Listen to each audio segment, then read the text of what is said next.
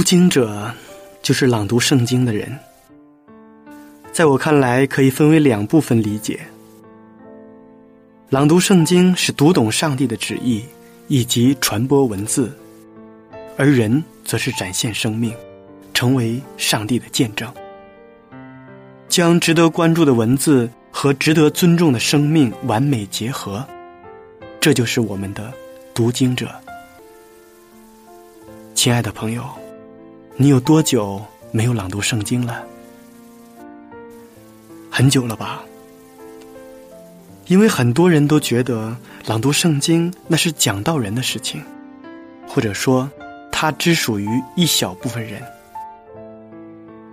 朗读圣经属于每一个基督徒，更属于每一个人。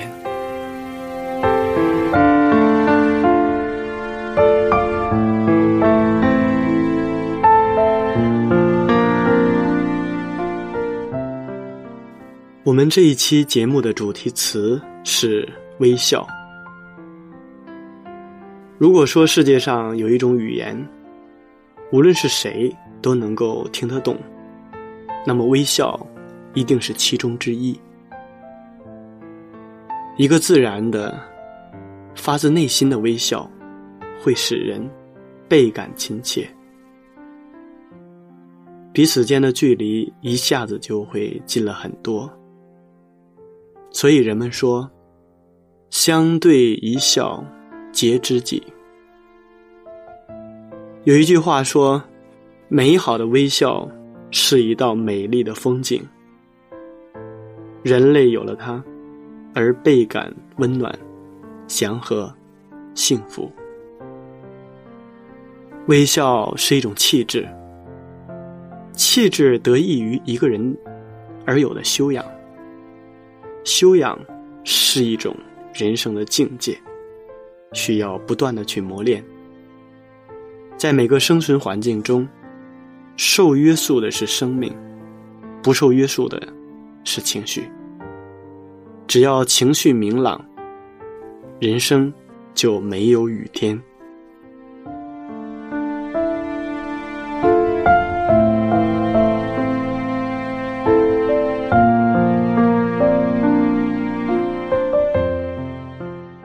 亲爱的听众朋友们，大家好，我是读经者节目的主持人明哲。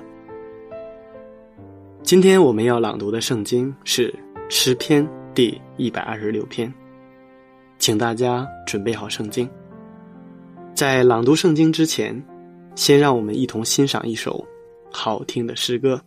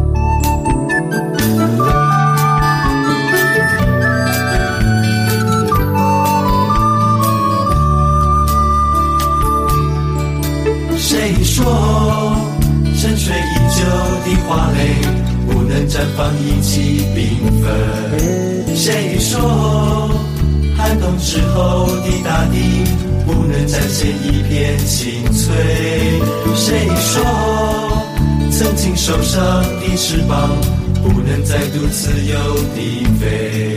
我要抬起头，张开双臂，拥抱神所赐的世界。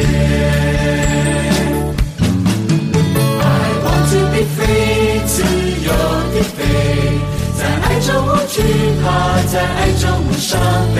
I want to be free，heaven is here，我有天堂在我的心。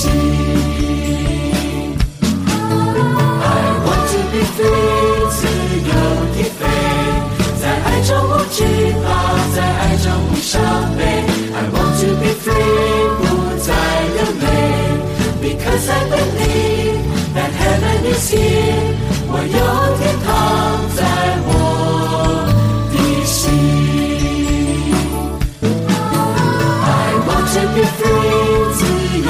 飞，在爱中无惧怕，在爱中伤悲。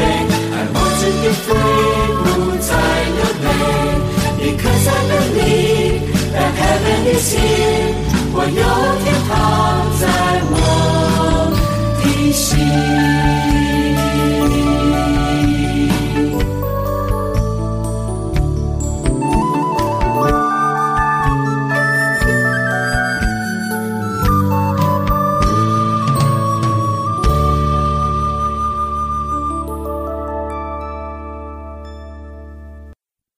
好听的诗歌回来。我们说微笑是一种国际语言，它不用翻译就能打动人们的心弦。微笑也是一种艺术，具有穿透和征服一切的自信魅力。微笑更是一缕春风，那么它会吹散郁积在心头的阴霾。如果微笑是一抹阳光，那么它能温暖受伤苦闷的心。如果微笑是沙漠里面的一泓清泉，使水深火热的人感到沁人心脾的清凉，那么我们说，微笑就是我们生命当中最重要的部分之一。下面让我们一同朗读诗篇。第一百二十六篇。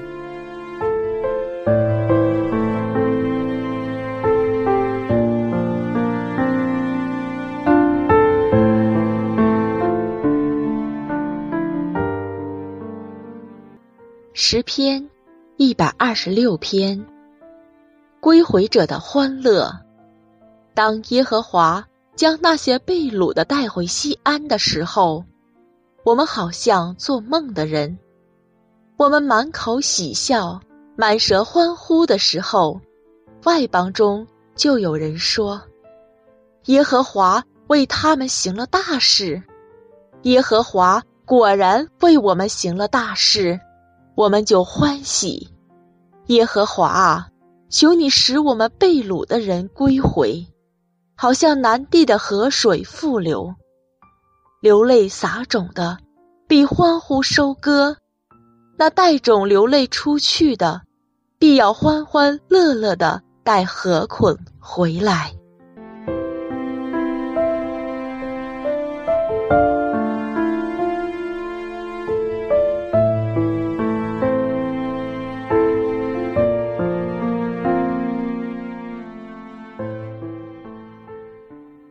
诗篇一百二十六篇是一首非常感人的诗歌。公元前五百三十九年，波斯王率军攻陷了巴比伦城，巴比伦帝国灭亡。第二年，波斯王下令准许以色列百姓归回故里，重建圣殿。虽然归回故里是以色列百姓多年的盼望，但理想实现的时候。他们也感到非常的突然，他们觉得自己就像圣经里面所说的那个做梦的人，他们不约而同的感慨：耶和华果然为我们行了大事，我们就欢喜，我们就快乐。他们怀着不尽的喜悦，他们直奔故乡，但故乡带给他们的是。无尽的伤感，田地荒芜，房屋破败，生活该如何的继续下去？面对如此的情景，很多人流露出灰心、失落的情绪。于是，诗人写了这首诗歌，借以鼓励上帝的百姓。以色列国周围的民族，经常看到上帝在他所拣选的子民身上，所显示奇妙作为的大能。上帝的计划，就是用这种能力显示出，让外邦人能够认识真神的手段，叫他们得以走进真神，接受上帝的信仰。我们说传福音的工作是非常艰辛、非常曲折的。上帝让以色列百姓成为列国的光，但是因为他们的软弱，他们最终只完成了上帝计划中很小的一部分。那么，诗人借着诗篇一百二十六篇，传福音的工人可以得到欣慰。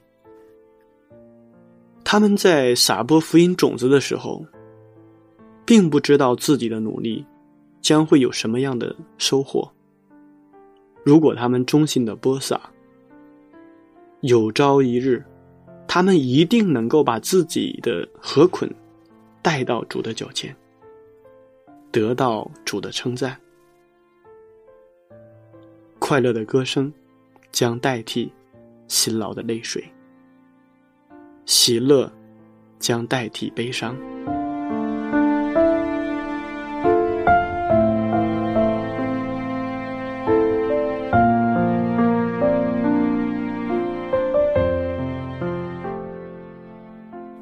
当我们仔细阅读诗篇第一百二十六篇的时候，我们就感受到那种流泪撒种、欢呼收割的喜悦。所以在上帝家里面，为主殷勤做工的每一个人，有一天我们一定能够看到满满的收获。上帝必然借着我们成就自己的旨意，并且上帝也借着那些庄稼的收获，让我们所有的喜乐得到满足。在我们的生活中，到处都有微笑。在每个人的记忆中，也会有几个难忘的微笑的场景：蒙娜丽莎神秘的微笑，天皇巨星的微笑，乘坐班机时空中小姐亲切的微笑。然而，在我们每个人的记忆深处，有可能都珍藏着一个微笑。可能就是那个微笑，他在时刻的鼓励着我们前进，激励着我们振作。记得有这样一件事，那是一个初夏的早晨，我一个人在大街上游荡着。在考试的时候，我有两门课考得很不好，一点都不理想。挨了妈妈的一顿训，唉，怎么这么倒霉，全让我赶上了。我恶狠狠地提着一块石子，发泄着胸中的怨气。随着石子的滚动，我抬头看见一个坐轮椅的姑娘，正在吃力地横穿马路。或许是因为同病相怜。我跑过去帮他，谢谢，谢谢。他一边谢我，一边自己用力搬运轮子。我偷眼的打量着他，心一下子缩紧了。他只有一条腿，不过十八九岁。我心里想，真够惨的。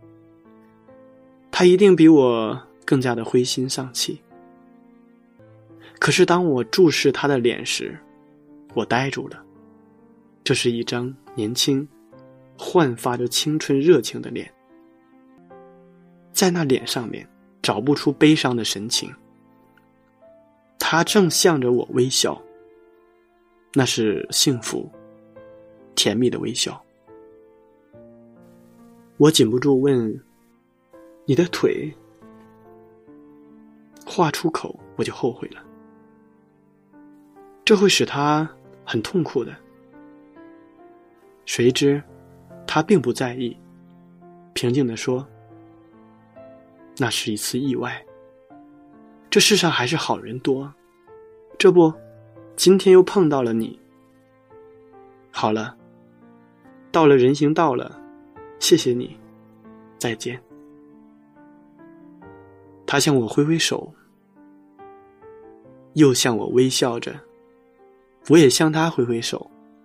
呆呆的注视着他，他仍旧在微笑，向我微笑，向每个过路人，向着生活微笑。我长长的舒了一口气，所有的烦恼都烟消云散了。和他比起来，我太幸福了。有什么值得自己不微笑的呢？我发现。人们都在微笑，多么美好的早晨！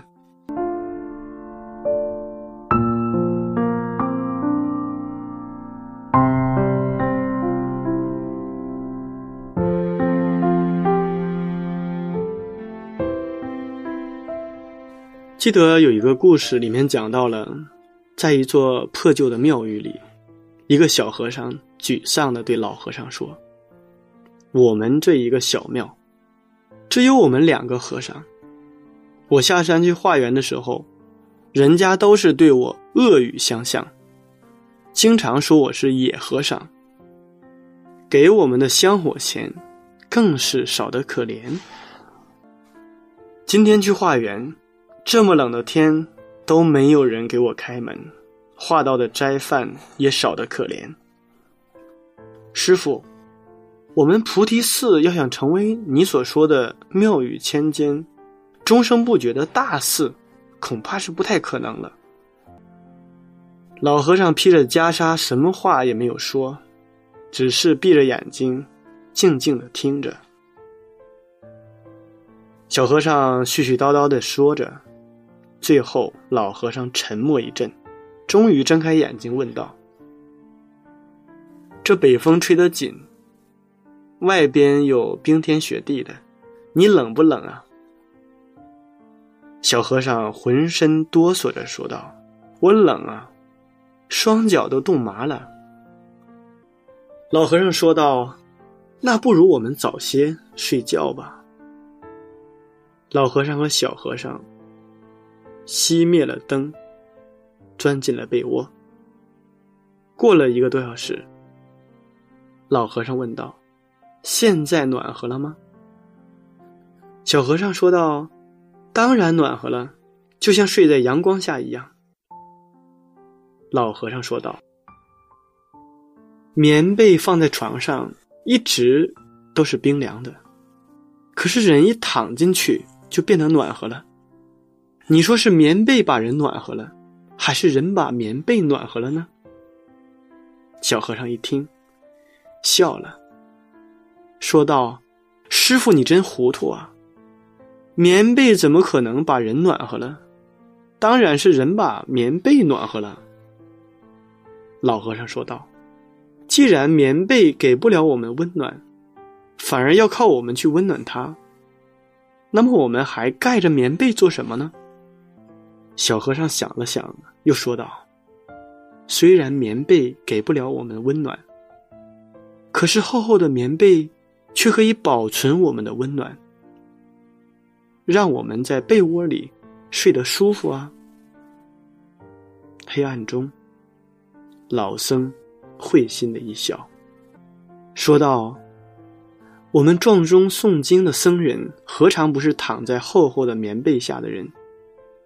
而那些芸芸众生，又何尝不是我们厚厚的棉被呢？”只要我们一心向善，那么冰冷的棉被终究会被我们暖热的。而芸芸众生，这床棉被也会把我们的温暖保存下来。我们睡在这样的被窝里，不是很温暖吗？妙语千间，终生不绝的大寺，还会是梦想吗？小和尚听了这话，恍然大悟。从第二天开始，小和尚每天很早就下山去化缘了。依然碰到很多人的恶语相向，可是小和尚却始终彬彬有礼的对待每一个人。十年以后，菩提寺成了方圆几十公里的大寺，有了许多僧人，香客更是络绎不绝。而当年的小和尚，如今也成了菩提寺的住持。其实，在这个世界上，我们都生活在棉被里，别人就是我们的棉被。当我们用心去暖棉被的时候，棉被也会给我们温暖。努力去做一个温暖的人，用自己的真心。对世界微笑，那么我们就会发现，当我们微笑的时候，世界上所有的人也都在向着我们微笑。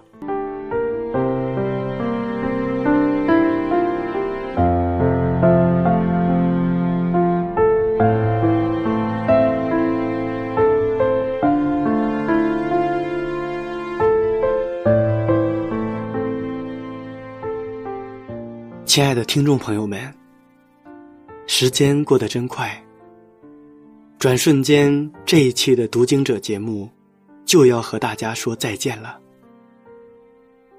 明哲非常期待下一次在读经者节目中与您再一次的相约。节目的最后，请大家欣赏一首好听的诗歌。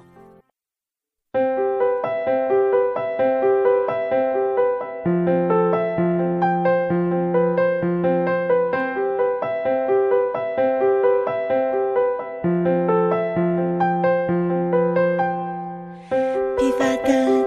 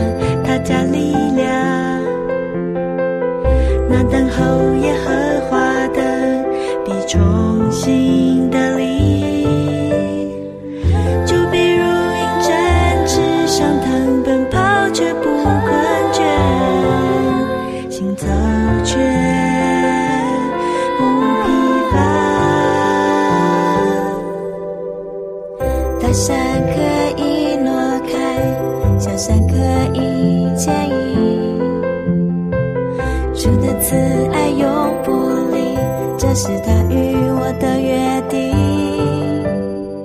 我带着信心依靠我主，经历他的救赎，奔向他的道路，常常喜乐，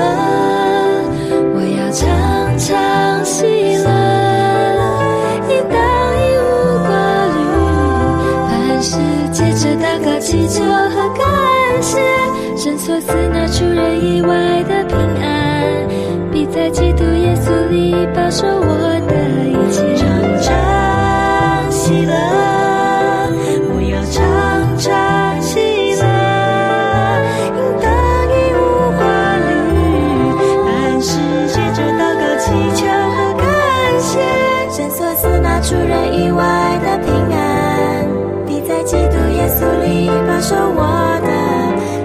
常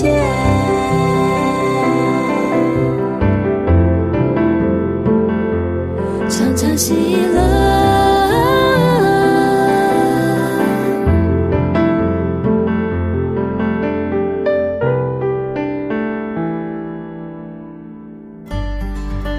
您可以写信到香港九龙尖沙咀山林道二十八号，希望福音手。香港九龙尖沙咀山林道二十八号，希望福音手。